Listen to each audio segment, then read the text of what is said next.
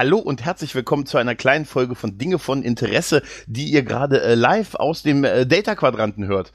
Denn ich habe ihn gefunden, den einen Star Trek Fan, die eine Person, die Star tatsächlich mit Star Trek Voyager noch nichts zu tun hatte und jetzt im Jahr des Herrn 2019 mit dem ersten Watch der Serie so richtig anfängt. Hallo Micha. Hi. Wobei das stimmt so nicht ganz. Ich hatte oh, damals, ich ja, ich hatte damals sogar schon vor der Erstausstrahlung, hat ein guter Schulfreund von mal VHS-Kassetten damals aus Übersee bekommen und hat mhm. in der Tat schon die ersten zwei, drei Folgen schon vorher gesehen. Und die hat mich damals auch schon gar nicht rumgehauen. Und als es dann Ä ausgestrahlt wurde, hat die es, glaube ich, geschafft, bis zu der Folge, das habe ich noch ganz grau in Erinnerung, als Kim irgendwie entführt wurde, wo man dachte, er wäre tot und wo diese Rasse auch gedacht hätte, äh, er wäre in ein anderes Leben gewechselt, da habe ich noch was ganz, ganz grau im Kopf drin. Aber mhm. das war schon ziemlich am Anfang und da war ich schon raus. Das ist komplett. ja, ich habe das heute nur auf Twitter ja verfolgt, weil dass du geschrieben hast, oh, du fängst jetzt mal an, hier die Serie zu gucken. Äh, und du stellst dich dem, ja, so richtig, das äh, richtig im Bewusstsein, das mal zu gucken halt, ne? Ja. Kurz darauf habe ich einige ähm, Hass-Tweets gelesen, könnte man sagen. Oder sagen wir mal so, einige Äußerungen, wo du, wo du es nicht ganz so toll fandest. Und danach hattest du mich noch angetwittert, äh, ob, ob ich mal Zeit hätte zum drüber reden. Ja. Micha, was möchtest du mir denn sagen? Ich, ich wollte mich einfach mal hier reindrängen auch. Ach so, ach so, ja. Das ist schön, das finde ich gut. Was hast du denn jetzt geguckt? Pilotfilm den, äh, oder? Ja, jetzt nur mal auf Netflix den Fürsorger und mhm. die ersten paar Minuten vom zweiten, von der zweiten Folge. Also ich bin eigentlich wirklich, ich würde fast sagen, Star Trek-Fan. Also ich hatte alles damals mitgenommen, schon in den 80ern, als es angefangen hat mit TOS und so, äh, weiß noch, als wir Kabelfernseh damals bekommen hatten. Das war damals ja die Offenbarung gewesen als, aber Voyager hat mich ja, wirklich gar nicht abgeholt.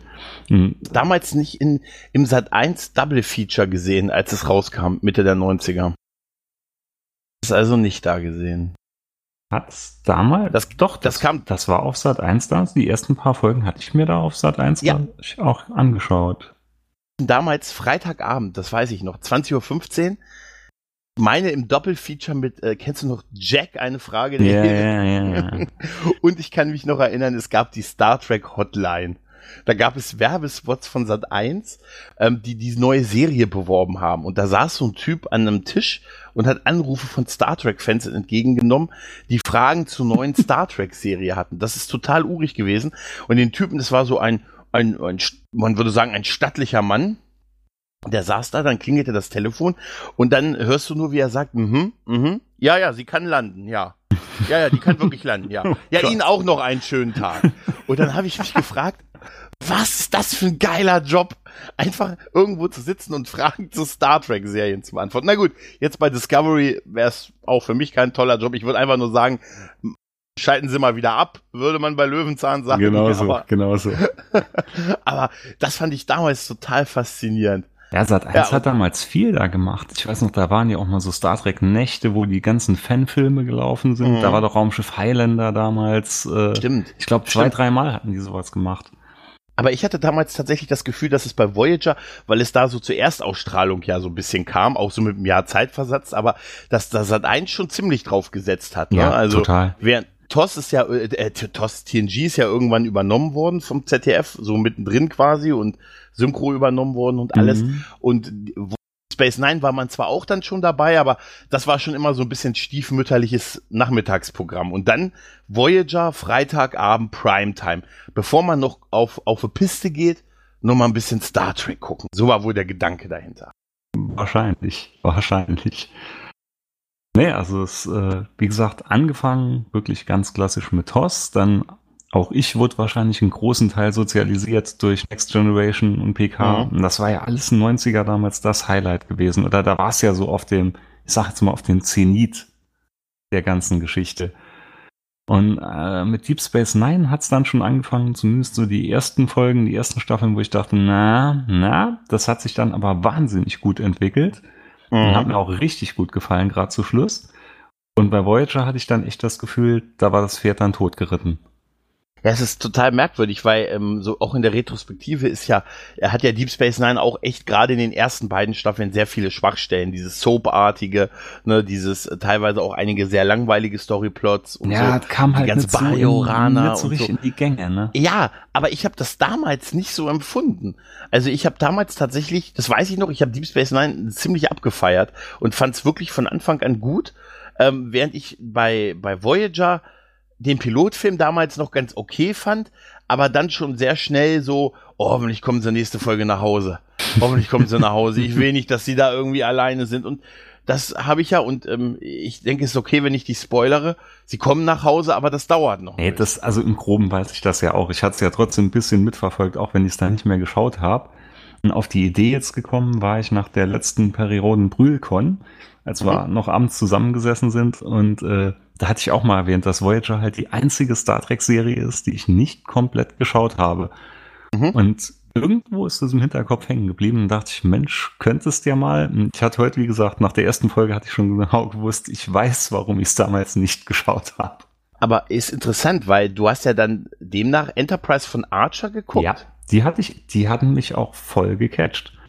Also Komplett von Anfang an ich durch? Fand, oder? Ich fand auch wirklich das, ich weiß, Raffi wird mich jetzt wieder hassen dafür, aber ich fand Archer auch im Nachhinein immer noch war der beste Captain. Boah, das ist eine große Aussage. ja, steile das These. Das ist eine ne? große Aussage, das ist eine steile These. Oh. okay, warum? Ich fand ihn am realistischsten. Also okay. ich sag mal, Kirk war halt so, klar, Kirk war ein bisschen stereotyp überzeichnet und hier der Sunny Boy und hat immer das Mädel bekommen und immer einen coolen Spruch und wie ich eigentlich. War er, genau. Genau. Ja. Und bis auf das Denzel Washington lächeln. Stimmt allerdings. nee, aber ansonsten war geil. Man konnte sich damit äh, identifizieren als junger Kerl. Aber dennoch, so richtig 100% realistisch abgekauft hat man das. Das war halt eine Show. Man hat das geschaut und es war cool.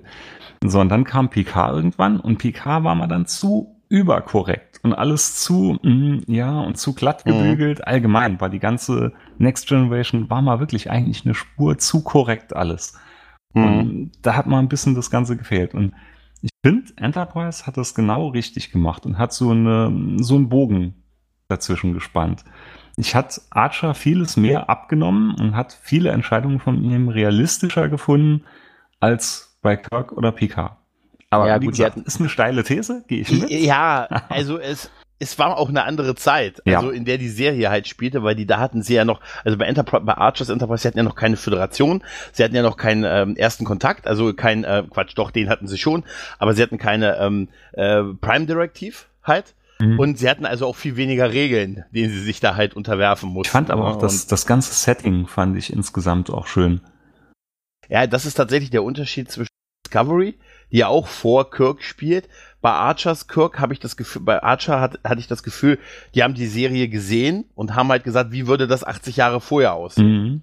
Und Discovery haben sie halt gesagt, egal, das haben wir uns nicht angesehen, das war doch das mit den Laserschwertern. Oder?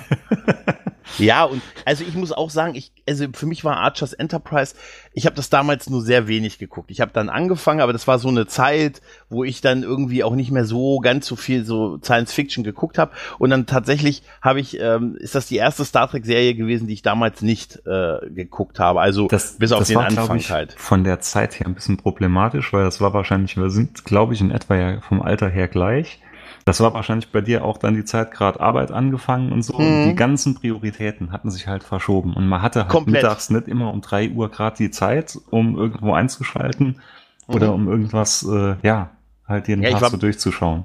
Ja, ich war bis zu Ende 90, war ich noch so Berufsschüler und so und dann aus, ging Ausbildung los und mhm. äh, ja, und dann so Mädels sind nicht mehr doof, also endgültig nicht mehr doof und es war halt einfach, ähm, äh, ich habe das, es hat mich auch wirklich nicht so gepackt tatsächlich und ich habe vor paar Jahren äh, tatsächlich, als ich mal, ich habe das auch schon mal erzählt, als ich auf einer Dienstreise war, habe ich äh, in einem Hotel übernachtet, wo es, ähm, wo ich eine ganze Woche war, wo es kein Internet gab und wo es auch keinen wirklichen Fernsehempfang gab. Die haben dir so ein Zimmer reingestellt und dann waren im Schrank ein paar DVDs.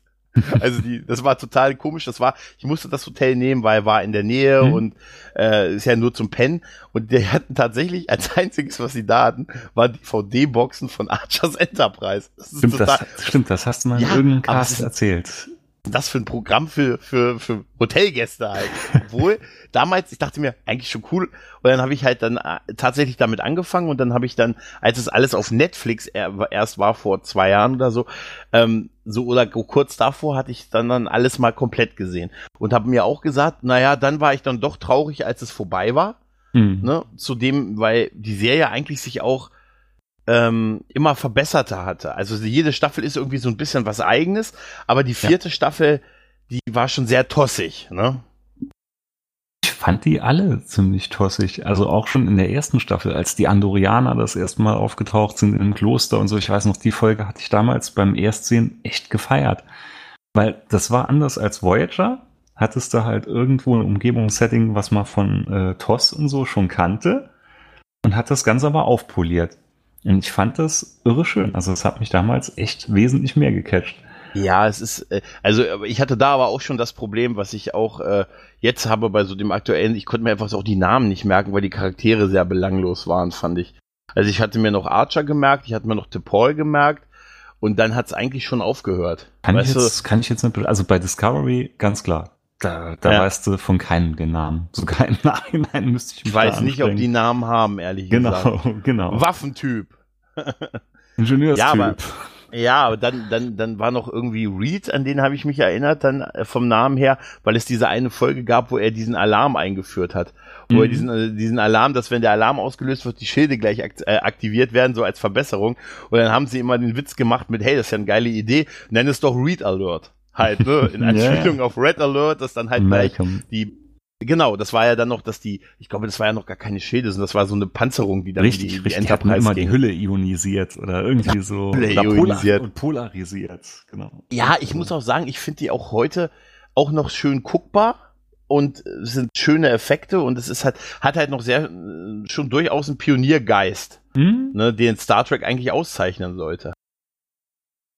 Das auf jeden ja. Fall, also dafür auch Chapeau an Enterprise. Also ich hätte mir auch mehr hm. Folgen am Ende gewünscht jetzt. Aber auch bei der beste Captain ist, also das muss ich sagen, er ist, also ich sag mal so, er ist bei mir auf Nummer 4. Hm, ja, also bei mir, ich würde ihn wirklich auf Platz 1 ziehen. Dann kommt Kirk. Echt? Ja. Okay. Und dann? Picard. Und dann? ja, Captain kann man ja nicht sagen, obwohl kann man Cisco als Captain bezeichnen? Ja, klar, er war Captain. Ja, dann würde ich sagen Cisco und ja, Kate am Schluss. Mm, ja, ja, ja, ja. Ja, tatsächlich, also bei mir wäre die Reihenfolge ähm, Picard, aber tatsächlich auch sehr nostalgisch halt, ne? Mhm. Ähm, Picard, Cisco, ähm, Kirk, ja klar, Kirk. Dann tatsächlich, äh, ganz ehrlich, Janeway war auch nicht verkehrt. Janeway war tatsächlich noch die Figur, ich, ich hatte so drei Figuren, die ich in der Serie ganz gut fand. Das war einmal Janeway, das war der Holodoc und das war dann später Seven of Nine. Das wird sich bei mir jetzt wahrscheinlich in den nächsten Wochen als mal rauskristallisieren. Und dann ja. kann ich auch wahrscheinlich das danach, Urteil nochmal revidieren hörte, oder anders ja. abgeben. Sie war schon, sie war nicht das Problem, fand ich. Das, das Problem war, dass die Serie einfach zu glatt war, dass sie nicht, ähm, dass sie nicht, sie, also Battlestar Galactica ist eigentlich das, was hätte aus ähm, aus Voyager hätte sein können, wenn man sich, wenn man einen Arsch in der Hose gehabt hat. Ja, wenn man sich weißt getraut du? hätte. Das ja, und du hast, die sahen jede Woche gleich aus, du hast den Mangel nicht gemerkt. Die hatten, äh, die wurden immer wieder, haben sie, sind sie in diese alten äh, TNG-Muster zurückgefallen mit dem, dem Alien der Woche und am Ende muss immer alles gut sein und mhm. ganz ehrlich, ich weiß ja nicht für dich, ob das jetzt ein Spoiler ist oder so, aber der nee, Marquis nee, wird nicht das große Problem werden innerhalb dieser Crew, sagen wir es mal so. Echt? Ich, ja, du denkst jetzt sicher, boah, krass, die haben diese Terroristen in die Crew im, jetzt implementiert und Gott sei Dank sind in der exakten an den exakten Stellen Leute gestorben, wo die Kompetenzen haben. Ich wollte so. gerade sagen, da, das ist ja ein Pulverfass, aber. Vielleicht springen wir mal wirklich mal zum Pilotfilm hin. Ja. ja. Es ist, nee, es ist so unfassbar. Es ist wirklich, ich weiß gar nicht, wo ich anfangen soll. Also gerade mal mit dem Marquis, das ist schon genauso ein Punkt, wo ich mal denke, dass direkt nach der Folge sich alle in ihre Rollen so einfügen, dass Chakotay, der ja beim Marquis anscheinend schon lange vorher war und der Sternenflotte abgeschworen hat, direkt die Uniform dann anlegt mhm. und schon in Folge 2, wo ich den Anfang geschaut habe, dann schon einen so richtig auf Sternenflotte macht. Sorry, aber das wird nir nirgends auch irgendwo so passieren. Das ist, er hält sich. Das ist, überleg mal, ja, wir haben hier einen Haufen Terroristen an Bord. Ja, hm, wir besetzen so eine Schlüsselposition. Ja, Was kann Gott sei Dank, gehen? Gott sei Dank sind aber in den wichtigsten Positionen, die wir haben, jetzt Stellen frei geworden. Danke, Fürsorger. Ne? Und deshalb haben wir, Gott sei Dank, können wir euch äh, Jobangebote machen.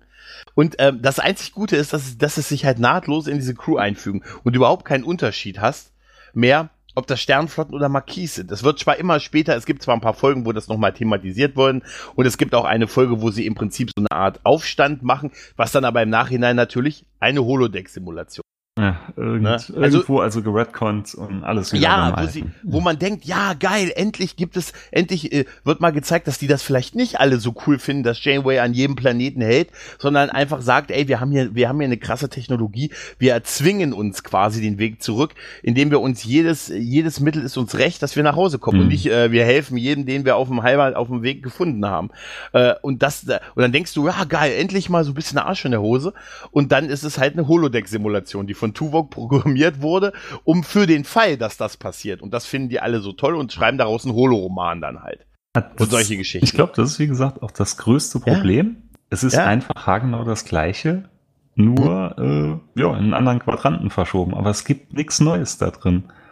Genau, es ist, ähm, es ist das Schlechteste ein bisschen von, von TNG tatsächlich. Ähm, es ist sehr viel dieses, äh, ja, der Status quo wird beibehalten. Es gibt keine, keine bis kaum Konflikte in der Crew und das Fernsehen hatte sich da aber auch schon verändert halt. Ja. Ne? Und äh, es, es war halt auch nicht nachvollziehbar, auch wenn ich ein Crewmitglied bei, bei Janeway gewesen wäre. Irgendwann hätte ich gesagt, müssen wir denn wirklich an jedem Gasplaneten halten? Wir haben hier 70 Jahre Heimweg vor uns, ne? äh, müssen wir denn wirklich alles, äh, ne? Ich meine, klar, eigentlich könnte es die krasseste Star Trek-Serie sein, weil sie eigentlich dieses dahin gehen, wo noch nie einer zuvor gewesen ist, halt genau. eigentlich ja perfektioniert. Wäre der, wär der Name ja echt Programm gewesen. Genau. Aber dann ist es halt ent entweder langweilig oder sie begegnen Völkern, Völkern wie die Kazon. Da, da komme ich nachher noch drauf. Warte, die, die Kazon werden zwei Staffeln lang als Bösewicht implementiert und sind so, so solche Loonies, dass die Borg sie als nicht assimilationswürdig betrachten. Ja, oder, oder komm, also, direkt rein. Wir reden ja. hier von einem Volk, die leben auf ja. einem Wüstenplaneten, Mad Max-artige Zustände, haben ja. kein Wasser, sind die letzten Harzer vor dem Herrn, aber die Voyager nachher und das Marquis-Schiff zusammen, Zitat, wir haben nicht genug Feuerkraft, um dieses Schiff zu vernichten. Oder also, hallo? Ja. Wo ist deren Problem? Die haben so ein Schiff, ja. sie fliegen irgendwo hin, holen Wasser, kommen zurück, Ruhe ist. Oder ja. das, das passt doch nicht. Das passt ja, doch in keinster Weise. Dann diese, diese Käsonist drin, alles, das weißt du, diese ganzen Sekten, das haben sie alles so halbgar eingeführt, als so, das, naja gut, das einzig Gute, was, was, was die Serie natürlich hatte, ist, dadurch, dass sie ja auf dem Rückweg war, konnte sie auch immer alles hinter sich lassen, was nicht funktioniert hat, halt, ne? Aber sie haben halt auch zwei Jahre dafür gebraucht, bis sie gemerkt haben, ähm, die funktioniert nicht. Und auch das, auch, auch Voyager hatte großartige Folgen. Ne? Ich habe das glaube ich, das, das glaube ich. Wie gesagt, da werde ich mit Sicherheit noch die eine oder andere schauen, wo ich dann auch sage, oh, die da war sehenswert. Aber insgesamt oh, ein Machwerk. Ja, ja, das ist es. Das ist es genau das. Also es gibt sicher, mit Sicherheit, ich sag mal, 30 richtig großartige Folgen. Mehr ist als Disco in Summe. Ah, egal, aber wird es mit Sicherheit geben. Und dann auch mit Sicherheit noch mal 30 ganz gute Folgen. Aber in Summe für eine 172 Folgen-Serie ist es halt, äh, halt tatsächlich sehr schwierig gewesen. Obwohl sie optisch immer noch sehr gut ansehbar ist. Also ich finde, äh, ja. dass sie schlechter gealtert ist von den Effekten, als zum Beispiel TNG gealtert ist von den Effekten. Und mhm. das war ja nur so ein, zwei Jahre davor. Ähm, mm, nee, TNG war doch schon, doch schon eine ganze Kante früher, oder? TNG ist im Frühjahr 94 als Serie ausgelaufen und Voyager ist ja, im Januar 95 gut, gestartet. Au also ausgelaufen, ausgelaufen, aber wenn es TNG war ja nachher auch, zumindest die älteren Folgen hatten schon einen Schritt nach vorne gemacht, glaube ich. Ja, klar, aber ich fand immer, dass äh, irgendwie Voyager etwas, also es sah nicht aus wie ein halbes Jahr dazwischen irgendwie. Hm. Fand ich hm. immer so. Hm, aber ja, ja, äh, ja. die ja. wenigstens noch eine Brücke, die dunkel wurde, wenn man angegriffen wurde. Was ich auch nie verstanden habe, warum. Was bringt das denn? Ne? Das ist total dunkel hier. Das ist ja, da hatte aber jede Serie, glaube ich, so einen eigenen Charme. Denk mal an die alten Galaktiker, als die Brücke immer rot wurde, als angegriffen ja, wurde. Ich mal auch denke, oh. Ja, das, das macht auch keinen Sinn. Das ist genau wie, wir haben es auch bei TNG mit der Nachtschicht, die dann, wo dann das Licht aus der Brücke aufgemacht wurde, obwohl die Leute da sitzen. Äh, das macht überhaupt keinen Sinn. Das Licht ausgemacht wird auf einem Raumschiff halt. Ne? Für die Leute, die wach sind halt. Ne? Ja, aber auch, ähm, auch der Anfang, also schon die ersten paar Minuten, als du den quasi original ersten Offizier siehst und den mhm. Originaldoktor und alles auch so Antisympathen vor dem Herrn. Das, äh, da hatte ich mich auch erinnert gefühlt, als du ähm, Chris in Nerd, of, äh, Nerd und Krempel über Discovery gesprochen habt, er gesagt mhm. hat, ein Haufen inkompetenter Arschlöcher. Ja. Oder irgendwie so die ganze Gruppe. Und genau so, genau dieses Gefühl hatte ich in den ersten zehn Minuten Voyager. Ja, dachte ich mir noch, ein Haufen unsympathische, inkompetente Arschlöcher. Es ist tatsächlich weit verbreitet. Also es ist, ja, ja, das, da ist schon was dran. Also, ah, ja, und also einem hast du halt diese, diese Crew-Konstellation, die nicht hätte funktionieren dürfen und, äh, und total, also dieses einzige Konfliktpotenzial, was sie hätte, existiert nicht. Ne, dann hast du halt auch, auch äh, Charaktere, die ich äh, furchtbar fand. Ich konnte weder mit Nilix noch mit Cass etwas anfangen. Mhm. Wirklich in der Serie. Ich fand, äh, Chakotay ist für mich absolut der der krasse Anführer einer Widerstandszelle. Nein, der Mann hat ein Rückgrat, ein, ein, also ein goldenes Gummirückgrat. Da hat ja Riker mehr Widerstand geleistet. Nee, das, das, als, ich sag ja, das passt er. so gar nicht. Ich hatte ja die ja. ersten paar Minuten jetzt von der nächsten Folge schon angeschaut und die hat ja echt Potenzial. Also die ersten zehn Minuten denke ich mal, dass da könnte was werden. Aber irgendwo habe ich noch im Hinterkopf, es wird nix. Nee, es, es, es wird immer so eine Pseudo-Beziehung mit, äh, mit Janeway angedeutet, was aber Kate Mulgrew nicht wollte, aber das kann ich verstehen. Also die erste, auch nicht wollen. Äh, Gerade die erste Folge war auch stellenweise ein bisschen mysteriös gespielt. Gerade als, als Chakotay auf die Brücke gebeamt ist, und da steht, das musst du dir mal anschauen, da steht dann Janeway so vor ihm und da denkst du so fünf Sekunden später, sie würde im Hals beißen oder so. Also so, so ganz mysteriös, ganz mysteriös. ja, aber wir haben ja, wir haben ja noch mehr kontroverse Figuren an Bord, ne? Dann haben wir nämlich noch für dich, ich glaube, du wirst ihn lieben, äh, Tom Paris. Ja, das, Tom Paris geht auch gar nicht, weil das ist so, der wird so gezwungen aufgebaut als Bad Boy und Charm, ja, Schambolzen und aber alles so mit der Dampframme. Ja, aber von dieser, das ist auch interessant, weil von dieser Bad Boy Geschichte aus der, aus dem Piloten bleibt eigentlich nichts mehr über in der Serie. Das, das ist überhaupt nicht mehr. Nee, hätte, hätte ja auch nicht in den ganzen Kontext reingepasst.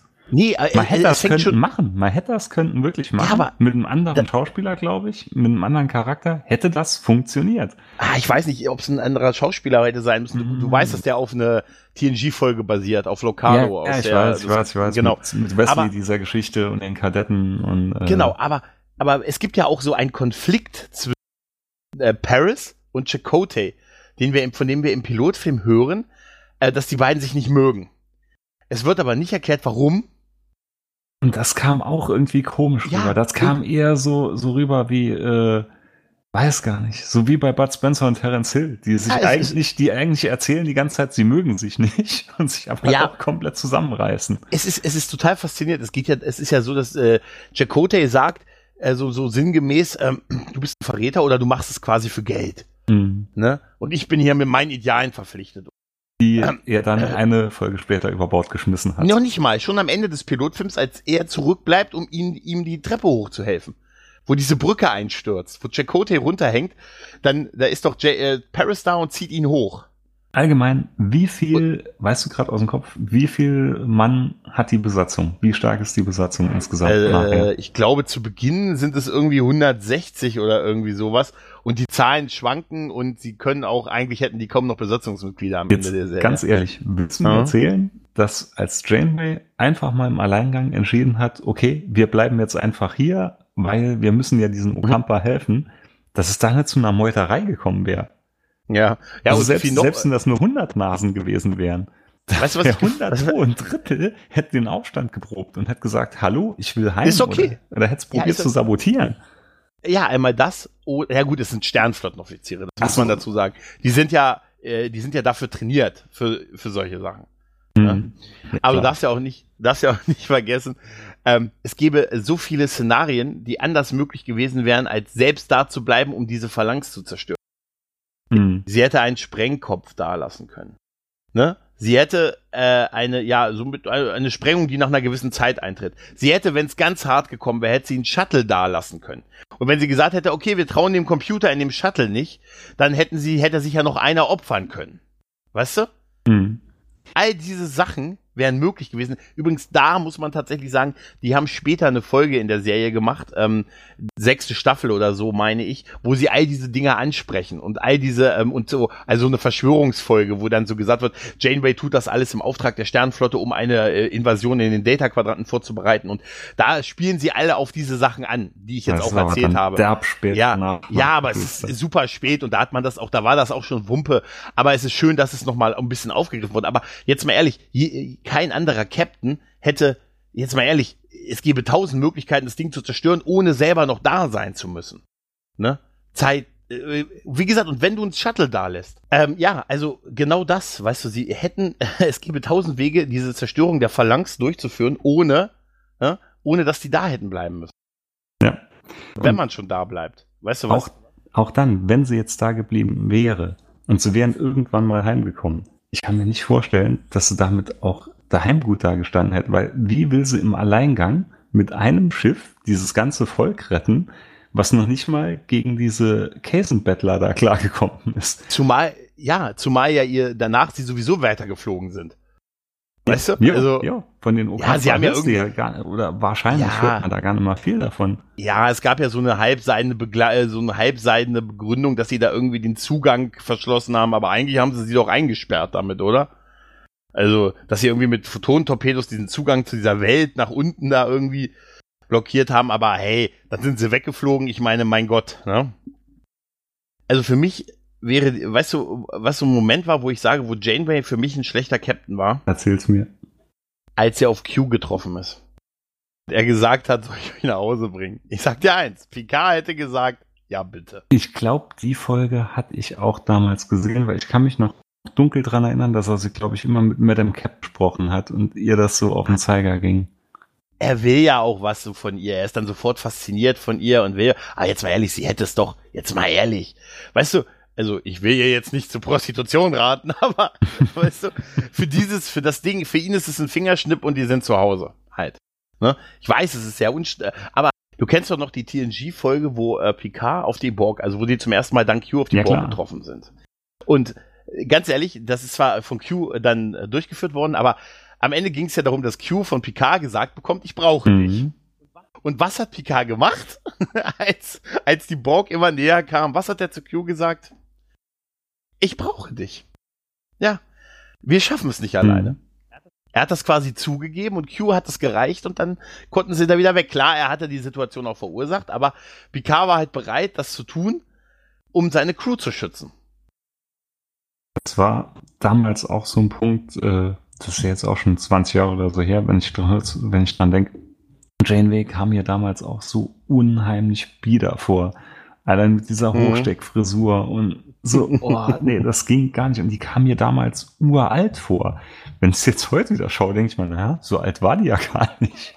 War in den 40ern, die war in den frühen ja, 40ern. Ja, deshalb, heute denke ich mal, naja, Maja. Ja, die war, die war ja die zweite Wahl für die Rolle. Ne? Kennst du die Szene? Es gibt ja die, die, die haben ja diesen Pilotfilm fast dreimal gedreht. Einmal das erste Mal mit einer anderen Schauspielerin hatten sie angefangen. Da gibt's auch Szenen auf YouTube. Mhm. Äh, und die hat sich total unwohl gefühlt und die wollte das auch nicht und ist eigentlich Theaterdarstellerin gewesen und die hat halt ein paar Szenen gedreht und dann hat sie gesagt, nee, möchte ich doch nicht. Dann kam sie halt zu Kate Mulgrew und wenn du die Szenen mit der siehst, dann weißt du auch, dass das die bessere Wahl war, zu Kate Mulgrew zu gehen halt. Ähm, und dann haben sie die, den Film nochmal angefangen zu drehen und da hatte sie noch eine ganz andere Frisur, die total schlimm war und haben dann nochmal angefangen, diesmal dann mit der... Hallo, was soll noch schlimmer sein als dieser Bienenkopf, der äh, Bienenstock, den ja, das, hat? Das ist wahrscheinlich auch für einen weiblichen Captain, das war ja damals so dieser Twist halt, ne, so, was heißt der Twist? Man hatte ja, er, dann hatte ja dann mit Cisco den, den Farbi, den ersten farbigen mhm. Captain, dann hatte man die, die erste Frau halt als Captain. Das, und ohne gro ohne so viel Aufhebens davon zu machen, weil heute wird ja oft bei Filmen und Serien noch so getan, wie als wenn es zum ersten Mal wäre, dass eine Frau eine Hauptrolle spielt. Ja, ja. Da muss ich heute immer lachen, wenn mir die Leute erzählen, Wonder Woman, eine Frau, die eine Amazone spielt. Ich sage, ähm, Leute, 90er Jahre, 95, Xena Fanclub Ortsgruppe Nerdheim. Ja, und noch viel, viel früher. Weiß ja, nicht mehr, auf RTL natürlich. lief ja damals noch Wonder, äh, Wonder Woman, diese ganz alte ja. Serie. Ja, natürlich, äh, wirklich. Also es ist immer so ein bisschen, aber sie war, sie war auch ja auch ein starker Charakter. Ja, also, warte mal noch so 20, 30 Jahre, dann heißt es, was, ein männlicher Captain, das geht gar nicht. Dann ist das wieder, dann ist das die Ausnahme. Ne, überleg mal, wenn, wenn, ähm, wenn du jetzt, sagen wir mal, du hättest jetzt ein Kind, was zehn Jahre alt ist. Ja. Rein hypothetisch. Passt sogar. Dann hätte das, ein, na, ich sag, sagen wir, du hast ein Kind, das zehn Jahre alt ist. Das kann, kennt keinen männlichen Bundeskanzler. Ja, das, äh, da ja. ist was dran. Während unser, ja, eins, unser eins hat ja nur einen Kanzler gekannt. Ja, für uns gab es nur den Kanzler der Einheit. Gab halt nur einen. Nein, aber ist, das ist aber auch schon irgendwie geil. Mhm. Halt, ne? Also auch, dass man sagen kann, hey, die hat halt, du musst jetzt halt damit mal klarkommen, dass das mein Mann machen muss, vielleicht irgendwann mal. Kann ja sein, dass der nächste, es kann ja noch mal sein, ne? Mhm. Ähm, und das ist auch überhaupt kein Thema, dass es eine Frau ist oder so, überhaupt nicht. Äh, es ist einfach, ich finde, Janeway ist noch eigentlich noch ein ganz guter Charakter. Die hängt natürlich zu sklavisch an ihren, an ihren Idealen und an dem, ja, was heißt K auch, aber äh, es ist, ich weiß nicht, mir hat einfach das drumherum halt nicht gefallen. Es war immer wieder der Status quo, es war immer, es war immer zu schlechtesten TOS, äh, zu schlechtesten TNG-Zeiten zurück und mhm. später haben sie es dann halt, diesen, ab der vierten Staffel gab es dann noch Seven of Nine, was dann so ein bisschen, ne? Ja. Für uns Hormonbomben der 90er. Äh, die hat mir damals halt gar nicht so gefallen. Wenn ich sie heute sehe, in dem PK-Trailer, denke ich mir auch, jo, ja, alter Vater. Oder? Ja, ja. Micha, hä? Wie gesagt, da, da, merkt man aber schon, was so die letzten 20, 25 Jahre ausmachen. Ja, total. Und die ist halt sehr, sehr, die ist halt wirklich sehr schön gealtert. Ja. Ne? Also, wenn wir das mal hoffentlich mal in 25 Jahren von uns sagen können. Tendenziell ne, also, nein. ja, aber sie ist, sie ist, ja auch, ich meine, die war auch damals in den 20ern noch, als sie, äh, als Voyager lief. Weil, ähm, ja, das ist ja jetzt auch schon länger her. Könnte als, ich dir äh, gar nichts abgewinnen. Wirklich gar nichts. Schon so diesen, diesen Domina-Look, fandst du nicht? Nee, die hat mal irgendwie, nee, nee, nee, ich konnte oh. mit dir gar nichts anfangen. während ich, auch da gehe ich ja ziemlich konträr zu vielen anderen Meinungen, während ich Jolene Blaylock Wahnsinn fand. Ja, als äh, Paul. Ja, ja. Hattest du auch das, ähm, ich hatte am Ende der, der Serie, in den letzten Folgen bei Enterprise, ne, mhm. das Gefühl, dass sie nur noch, also dass sie total gelangweilt ist. Die hat immer, also so, ich, sie hat immer so einen gelangweilten Eindruck gemacht. Ja, aber ich fand, ich hatte eigentlich in den letzten Folgen, ich hatte irgendwie bei ihr den, immer den Eindruck, dass sie, als das so, ja, es wird jetzt abgesetzt, dass bei ihr dann so auch die Lust weg war. Also ich hätte mich nicht gewundert, wenn sie auch mal nur ein Ohr getragen hätte. so, weißt du? Nee, weil ich finde, da musst du mal drauf achten. Ich finde, dass sie in den letzten, in der so zweiten Hälfte der vierten Staffel teilweise extrem gelangweilt aussieht. Also und auch so spielt. Und das hat sie vorher nicht gar nicht, gar nicht ah, so extrem. Doch, ich fand den Look hatte sie die ganze Zeit. Dieses gelangweilte, ein bisschen. So ein Ohr und so. ein Ohr, ein Ohr wäre super, oder? und so rauchen und so im Hintergrund. Weißt du? äh, Tapor, Kipper aus auf der Brücke. Immer so ein Adidas Trainingshose. Ja, äh, Ah, es war tatsächlich, fand ich die auch äh, durchaus. Doch, ähm, fand ja. ich mega. Also Jeremy Ryan konnte ich gar nichts abgewinnen. Und wie gesagt, damals äh, Janeway, das war der absolute, das ging gar nicht. Da dachte ich mir, oh mein Gott, bewusst scheiße aussehen. Das ja gut, das ist halt, ja was, also ich hätte, ich muss sagen, um beim Thema Frisuren zu bleiben, sie hätte von Anfang an so die Frisur, die sie gegen in den letzten Staffeln getragen hat, wo sie so ein Mittel, also wo es schon runter, also runterhing, Frisur. also du weißt schon, was ich ja, meine. Ja, klar. Wo die Haare in all, kein Dutt. Nicht, ja, diesen, nicht diesen Janeway-Button. Das sieht man ja ich hätte immer, ganz kurz mal hätte, im, im Pilotfilm, äh, ja. als, äh, als sie gerade so zusammengeschossen werden, beziehungsweise ja. als es hochgeht, da hat sie ja auch so ein bisschen die Haare offen. Und da dachte ich mal, Mensch, Mädel, das hätte könnten so ja. gut aussehen. Warum? Wir, wir, wir beide Typen sind ja auch perfekt geeignet, Frauen irgendwelche Frisurtipps ja, zu geben. Ja, abso absolut. Absolut. absolut. Und, und wie, wie sie das so in der letzten, in den letzten paar Staffeln hatte, da, das, das wäre so geblieben. Weil vorher, ich sag dir eins, ich wäre ich wär nur einen Tag Brückenoffizier gewesen. Weil ich hätte einfach versucht, einmal beim Knopfdrücken diesen Dutt, weißt du, diesen Buzzer zu drücken. Weißt du? Wäre mir auch egal gewesen. Danach gibt es so zehn Jahre später noch eine Folge, wo sie mit mir nochmal drüber redet. Aber ich hätte es mir nicht verkneifen können, glaube ich. Ja, es ist ähm, Frisuren und Star Trek. Da tatsächlich haben es die Männer leichter gehabt. Bei denen galt immer Haare ab. ich wollte gerade sagen, ich, ich könnte auch schon den PK machen. Oder ich mache ja eigentlich schon. Ich trage ja, ich so auch. unsichtbar. Ich auch. Ich bin einen Schritt, ich bin einen ganz kleinen Schritt noch vor Cisco entfernt. So ein bisschen noch, aber es, es könnte in diese Richtung hinauslaufen, ja. Ja, tatsächlich, äh, muss ich sagen, ich finde auch, dass Voyager auch später besser geworden ist. Das obligatorische dritte, vierte Staffel-Ding, was wir ja schon bei TNG und bei DS9 hatten. Aber ich finde nicht, dass es so extrem viel besser geworden ist. Als es, also die Sprünge, die Deep Space Nine und auch TNG hatten, die hat finde ich, bei Voyager nicht in dem Maße gegeben. Und viel war halt auf diesem Fokus ähm, Seven of Nine fixiert mhm. halt. Mhm. Und dafür die haben ja auch, äh, und, und halt, dass sie die Borg in endlos, endlos ausgeschlachtet haben halt, ne? Bis zum Erbrechen. das hatte ich auch noch irgendwann mal reingeschaltet. Ich glaube auch eine Folge mit drei Borg, die sie dann irgendwie rausziehen wollten aus dem Kollektiv. Kinder, die hatten dann Das war ja dann nicht Kinder so einfach. Oder die waren doch dann kurz vorm Abnippeln, weil sie ja die Implantate verloren hatten, irgendwas. Ja, alles dunkelste Erinnerungen, weil wie gesagt, ich konnte mit Voyager einfach nicht warm werden. Ich versuche es ja, jetzt mal auf ein neues. Ich muss sagen, einzige Sternstunde bisher fand ich war Tuvok. Ich finde, Tuvok nehme ich den Vulkanier komplett ab. Und ich finde, Tuvok spielt unheimlich so wie Spock. Also er wirkt auf mich sehr stark wie Spock. Von der Mimik her, von, von der ganzen Gestik her, finde ich, hat er sich unheimlich viel daran orientiert. Zumindest kommt es mir so vor. Ja, durchaus, durchaus, ja, stimmt. Siehst du, den, den habe ich jetzt schon wieder total vergessen bei meiner Figurenaufzählung. Also dem nehme ich den Vulkanier direkt ab. Während äh, ja. hier Belana Torres äh, total drüber, geht gar nicht. Ja, total Belana Stereotyp. Torres. Ja, wie gesagt, da waren einfach zu viele Charaktere, ah. die ich nicht mochte. Torres nicht, Paris nicht, Harry Kim, farblos Kim halt, ne? Ja. Ähm, äh, Fenrich für immer, äh, Cass und äh, auch Nilix hab den nie verstanden, was an Nilix cool gewesen sein soll. Nee. Halt. Aus Sicht der Crew hat ich es verstanden, dass sie ihn mitgenommen haben, weil wie gesagt, der kennt sich halt ein bisschen aus in dem Quadranten, der weiß ein mhm. bisschen, wo es was gibt. Absolut nachvollziehbare ja. Entscheidung. Das, ja, aber der Charakter war, naja, war so, ja, so ein bisschen total. der Comic Relief halt. Ja, wir machen mal was Lustiges mhm. für die Kinder. Und na gut, gut funktioniert hat halt von Anfang an eigentlich nur der Holodoc, der richtig. Da hatte ich aber heute auch noch gedacht, warum verlangt der Holodoc, dass man ihm einen Rekorder in die Hand gibt? Ich meine, ist doch irgendwo mit dem Schiff verbunden. Der muss doch irgendwie wahrscheinlich direkt auch auf diese Betten und die ganzen Scanner und so zugreifen können. Ja, aber weil er, weil er tatsächlich einen echten Rekorder braucht, weil sonst hätte er ja nur das Hologramm eines Tricorders, was ja dann trotzdem irgendwas scannen muss, damit die Daten da reingehen. Ja, aber er ist doch direkt mit dem ne? Schiff irgendwie verbunden.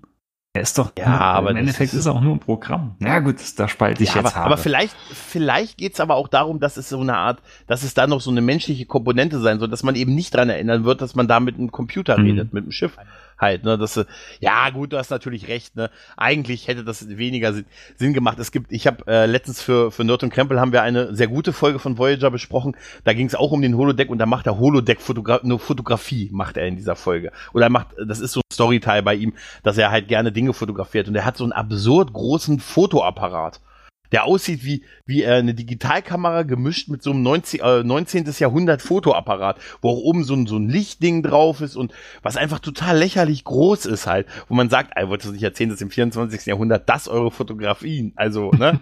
eure Foto, das ist total lächerlich, aber ja, es ist, ja, es ist schon, schon Retro, aber sagen wir mal ehrlich, wenn du was wie das Holodeck Deck hättest, wir wären doch das, Sascha sagt nicht umsonst, das wäre die letzte Erfindung der Menschheit, das Holodeck. Die Menschheit wäre verloren, definitiv. Ja. Ich bin mal kurz auf der Holodeck 3. Macht's gut. Meine Briefe findet ihr in meinem Quartier.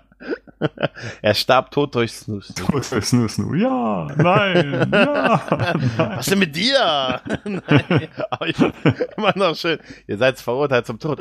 Durch Snoo Snoo. Ja. aber das ist zum Beispiel etwas, das wäre wahrscheinlich ja. so. währenddessen, währenddessen, wenn wir beide richtige Marquis-Terroristen wären, würden wir natürlich eher versuchen, das Schiff zu übernehmen, ne? Ja. Ja, ja. Wie gesagt, ich bin weiterhin gespannt, wo die Reise hingeht.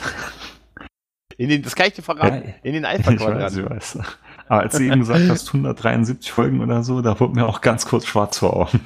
Es ist tatsächlich so. Es sind insgesamt 172 ja. Episoden. Du hast jetzt den Pilotfilm, das heißt, du hast jetzt, ja, du hast noch 170, knapp 170, weil du hast ja schon ein bisschen was gesehen vor dir. Tatsächlich kann ich äh, Voyager aber irgendwie, ah, man kann es so ganz gut auch nebenbei gucken, finde das also, werde ich mit Sicherheit auch machen. Also so 100% gesagt, konzentriert werde ich es mir nicht anschauen, aber ich bin ja so ein bisschen Komplettist, wie du vielleicht in einem anderen Podcast ja. auch schon öfters mitbekommen hast. Komm jetzt ja. nicht mehr dran vorbei. Ja, aber es ist ja jetzt auch nicht, also ich muss halt sagen, weißt du, vor zwei Jahren hätte ich da noch anders drüber geredet. Da habe ich auch mal ganz wild gegen, gegen Voyager geschossen, ne? Aber jetzt, was ich die, die letzten zwei Jahre, was ich die letzten zwei Jahre erleben musste, da bin ich milder geworden, was, was das angeht. Tatsächlich, muss ich, muss ich tatsächlich sagen. Echt, also seit äh, Discovery. Discovery ist für mich so, ich gucke mir jetzt mal ein paar richtig schön geschossene Bilder an. Mit Ton. Ja. vom Holodoc, vom Holodoc in seinem 3D-Projektor gedreht. Genau, genau. So richtig ja. schöne, cineastisch schöne Bilder mit Tonuntermalung. Ohne Geschichte, ohne Story, ohne Charaktere. Hast du denn, äh, hast du denn eine gewisse Vorfreude Picard gegenüber? Das hat äh, Sebastian in der einen Folge ganz gut gesagt, wo ich und Raphael zu Gast waren. Da kann alles passieren, da wird wahrscheinlich auch alles passieren, ob man will oder okay. nicht. Ja, ja, wahrscheinlich, wahrscheinlich. Ich finde das sowieso, dass eigentlich das Track am Dienstag von einem Star Trek Podcast haben, sind die am sehr geilsten damit umgegangen, irgendwie. Indem sie es nur mal kurz angesprochen haben, irgendwie bei einer Folgenbesprechung. Ja, wir sollten ja was sagen zum Picard-Trailer. Hm. Schauen wir mal. Also ich, irgendwie ist es vielleicht großartig. Ich erwarte gar nichts. Und ich glaube, mit der Erwartung bin ich auch am besten dran. Ähm, ja. Weil, wie gesagt, ich weiß es nicht ich hole auch jetzt langsam Patrick Stewart den PK auch nochmal ab, weil er ist halt doch schon arg gealtert mittlerweile. Ich finde, jahrelang hat man es ihm gar nicht angesehen. Und mittlerweile, ja, er ist doch auch älter geworden, wie wir alle irgendwann mal. 79. Also jetzt mal ehrlich, ne, der ist, wenn, wenn die wirklich drei Jahre machen oder so, dann wird er über acht, ist halt mhm. 81 oder so. Das ist natürlich, also wir wären froh wahrscheinlich, wenn wir in dem Alter noch irgendwas Auf jeden Fall, der hat sich ja auch halt, ne? wirklich ewig, das war wie, wie gesagt, es gab nur einen Kanzler für uns, genauso hat Patrick Stewart immer gleich ausgesehen. Ja, ja, gleich. ja, aber ich, tatsächlich, ja, weil der, aber das liegt daran, dass wir, als wir ihn kennengelernt haben, er schon alt ausgesehen hat. Ne, also als, als, als er damals aus der Dunkelheit ans Licht trat. Da war, beim Pilotfilm. Ja, da ne, war er nur ein bisschen von, glatter als heute. Ja, er war ein bisschen glatter, aber weißt du noch, dieser epische Moment, wo er aus der Dunkelheit mhm. trat und wir wussten es, der Mann ist es. Und ganz ehrlich, äh, ja, und der, der hat damals schon eher ein bisschen eher nicht wie 47, sondern wie 57 ausgesehen. Und davon hat er halt lange profitiert, dass er halt immer schon so ein bisschen sowas Ähnliches hatte. Ne? Und, äh, ich, hatte, ich hatte ihn ja absolut geliebt in Blunt Talk. Eine Serie, die hier ja kaum einer kennt. Leider auch nur ja, zwei Staffeln, wobei ich muss sagen, die zweite Staffel war auch mehr schlecht als recht. Aber die erste Staffel Blunt Talk gehört zu mhm. meinen absoluten Lieblingsserien der letzten Jahre. Die war so absurd gut. Und absurd gut meine ich wirklich absurd und gut. Die kann ich nur empfehlen. Ey, das muss, da muss ich wirklich mal reingucken, weil ich habe das mir schon länger mal aufgeschrieben. Und dann, als die Serie abgesetzt mhm. wurde, habe ich dann so, weißt du, ah, man will ja nicht mehr mit anfangen, wenn dann, ne, so kurz, nee, ah, also so nach kannst, ein, zwei kannst Staffeln, aber schauen, weil es ist kein offenes mhm. Ende oder so, es ist in sich mhm. geschlossen halt.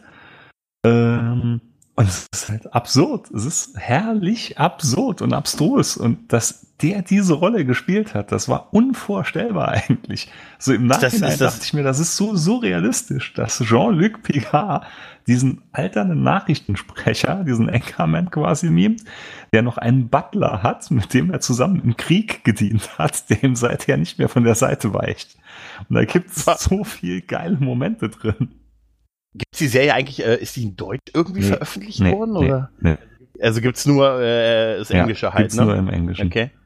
Okay, okay, okay. Aber das war, es ist so ein Kulturschock, weil es da eine Rolle äh, komplett gegenüber dem, also gegen besetzt ist, wie normalerweise Patrick Stewart für uns ja, ist. Ja, und, und er hat das ne? super. Da merkst du auch wieder, das ist ein fantastischer Schauspieler vor dem Herrn. Ich, also kaum einer, glaube ich, hätte so könnten diese verschiedenen Rollen so perfekt spielen mir damals, glaube ich, kennst du, ähm, Akte X kennst du ja sicher, ja, ne?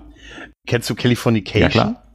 Als ich, ähm, als ich das erste Mal Californication gesehen habe, dachte ich mir, was haben wir denn Mulder keine Hose an? ne? Und, und dann, ich, und dann habe ich wirklich Probleme damit gehabt, weil ich, ähm, weil ich gedacht habe, Mulder und jetzt ist das, und dann habe ich angefangen, diese Serie zu gucken und habe Californication wirklich durchgeguckt, weil ich sie echt gerne mag. Ne? Mhm. Und jetzt sehe ich in ihm nur Hank Moody.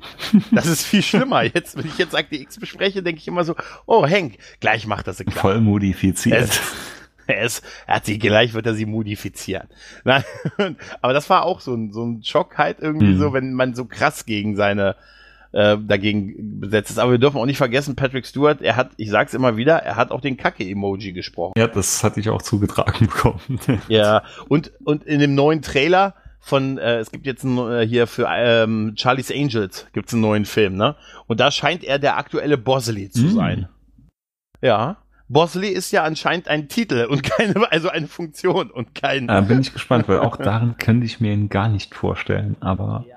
Ja, ich lasse mich gerne eines Besseren belehren, weil wie gesagt, bisher, also Walter Plant und Jean-Luc Picard, unterschiedlicher kann es nicht gehen. Wirklich, es kann nicht unterschiedlicher gehen. Es ist zum Beispiel ein, ein Beispiel für diese Abstrusität. Er spielt da drin, äh, also er hat eine Ex-Frau, die Ex-Frau mhm. und er haben eine Tochter und sie lernt einen neuen Typ kennen und das ist Moby. Und Moby spielt sich selber in Bluntstock als Moby. und nimmt sich okay. auch so brutal selber auf die Schippe noch drauf. Das ist, ich kann es nur empfehlen. Okay. Okay, jetzt, ich glaube, ich setze die erste Staffel zumindest jetzt doch mal auf meine Ja, die ist ganz kurz.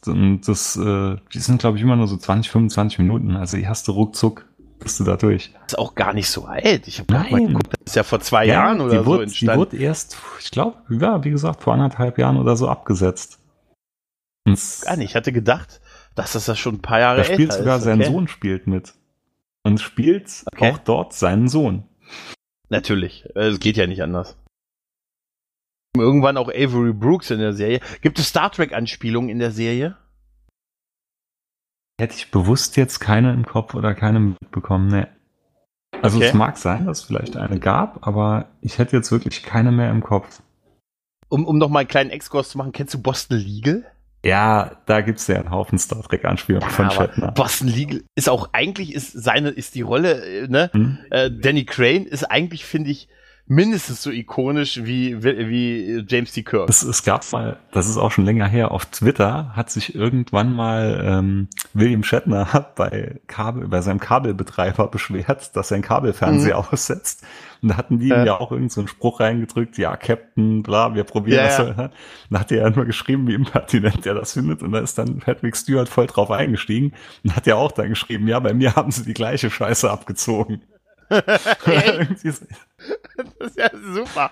Das ist ja total, ja, das ist auch super. Hat er nicht auch mal, äh, was ich auch mal witzig fand, William Shatner hatte auch mal auf Twitter, der ist ja da sehr aktiv auf Twitter, hat er dann irgendwann mal, ähm, an so einem Wochenende hat er dann die ganzen Behörden, die ganzen Weltraumbehörden immer angetwittert und gefragt, wie ist der Status. dann hat die NASA geantwortet, alles in Ordnung, Captain.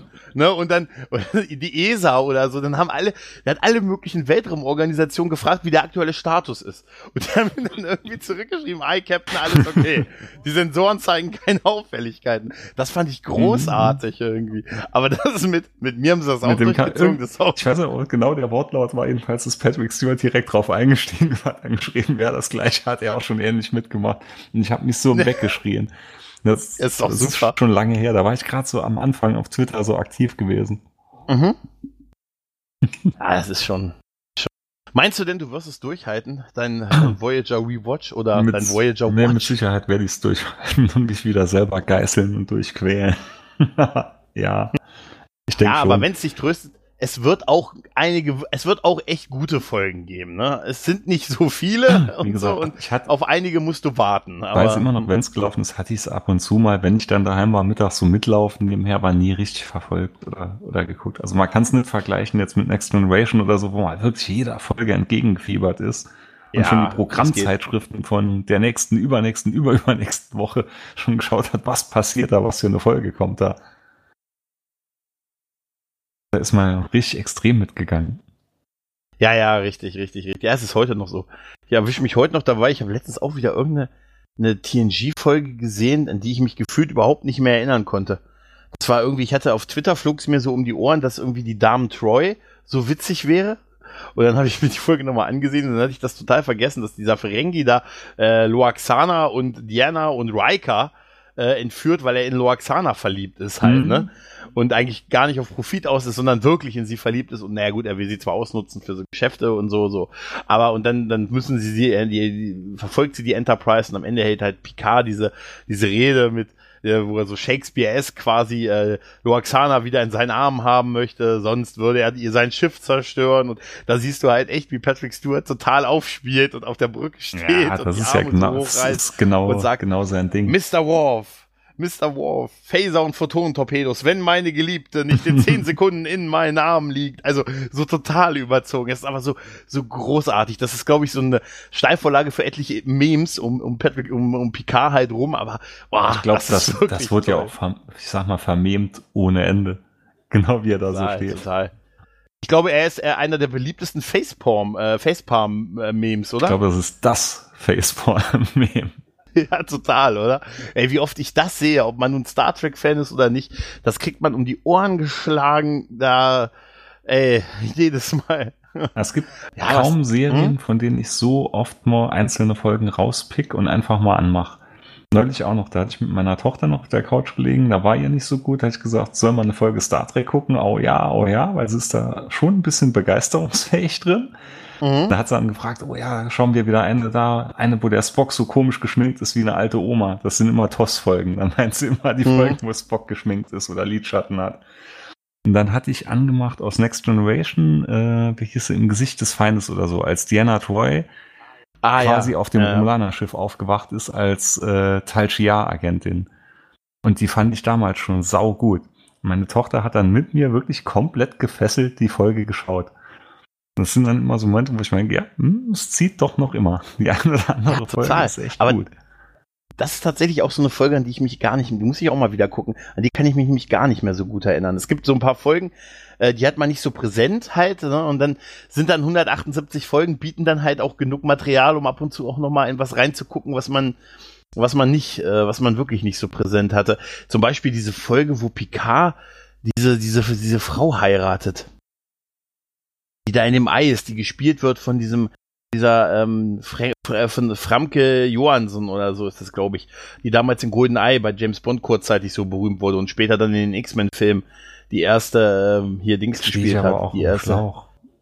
Ja, die, die ist auch ganz komisch, diese Folge. Ja, nee, aber normal, da, ich hatte ja alle zum Erbrechen geschaut. Wo ja, doch, da, das ist, äh, da ist die, da transportieren die das und so ein Ei, was über mit ähm, transportieren was als, als Botschaftsgeschichte und dann gibt es eine Schädigung und dann äh, fluktuiert das Kraftfeld und herauskommt, dass sie halt in diesem Ei drin ist und ist eigentlich ein Geschenk für den, äh, um einen Krieg zu beenden für ein anderes Volk halt. Ne? Ja, das hört sich schon schnulzig äh, an, aber dann ist er, aber sie hat halt keine Erinnerung. Ja, sie, ist, sie hat halt aber so so einen bestimmten Lockstoff, den sie ausstrahlt halt und dann ist halt Picard da so total in Love und so halt.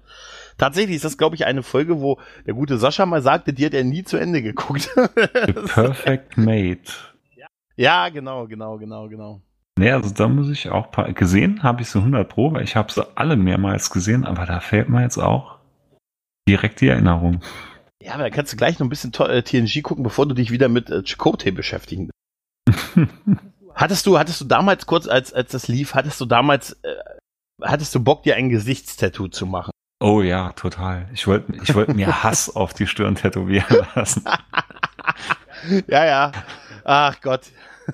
Ich habe das immer affig gefunden mit diesem bei Chicote. Ja, das, ich das war, glaube ich, auch so die Zeit, da waren dann, da wurden Tattoos langsam hip. Da kam dann langsam ja, das, das Arschgeweih und ja, es fing alles, ich sag dir, es fing alles mit ja, From Dust Till Dawn an. Moment sagen. Wollte genau, ja. Denk an From Dust Till Dawn. Als dann nur weil Clooney das auf dem Arm genau, tragen kann. Genau, ne? genau. So am Hals ja. entlang. Und dann wollte jeder Depp wollte so ein Ding haben. Richtig, jeder wollte so ein, äh, so ein Dornkranz, ein, zumindest so, so ein Tribal um den Arm, aber nicht komplett abgeschlossen, sondern so unterm Arm frei, weil das besonders weh tut. Aber das war besonders mittlerweile geil. Mittlerweile siehst du keinen mehr damit. Was ist auch, ich habe mich auch letztens gefragt, was ist aus den ganzen schon der Arschgeweih hatten? Tja, ich würde sagen, die, Gut, die Laserindustrie hat enorm profitiert davon. Ja, aber, aber heutzutage würde das doch keiner mehr machen, nee. oder? Also es sah aber durchaus damals optisch ja, schön aus. Ja, also ich weiß, meine damalige Freundin, die hat sich auch sowas machen lassen. Die hat es auch heute, glaube ich, noch, aber ja, das war so voll die Modewelle gewesen damals. Ja, aber ich hab's, ich glaube, für mich war es dann auch endgültig durch, als der Mittermeier sich so übel drüber lustig gemacht hat. Kennst du das noch? Bei seinem, äh, ich glaube, wie ist das? Äh, Zapped oder, oder das davor, das Programm, ja, was er hatte. Mittermeier ging mir nie so ab. Da hat er einige Witze darüber gemacht und seitdem bin ich die nicht mehr losgeworden, so aus dem Kopf. und, naja, gut, es war halt, ach, es waren die 90er. Ne? Ja. Unsere 80er. So ist es. So ist es. ja. Hast du noch was, was du loswerden möchtest zum Thema Voyager nee, oder sonst? Ich kann ja mal ein paar Folgen später können wir ja vielleicht noch mal ein Resümee ziehen. Ja, ja, ja. Guck einfach mal 170 Folgen und dann ruf und dann kreuzt du mich noch mal genau. durch. denk, denk dann, wie ich dir vorhin schon schrieb, meine Grußfrequenzen sind immer geöffnet. kein Problem, kein Problem. Nee, das, nee. das war jetzt so eine Art Gruppentherapie. Sehr schön, sehr schön. ich das okay. Ganze bewältigen konnte. Sehr schön. Aber es war mir eine Ehre, dabei ja, sein zu dürfen. Das gebe ich mir zurück. Ja, dann, wie gesagt, danke ich dir und äh, bis demnächst, liebe Hörerschaft. Macht's gut und tschüss. Ciao.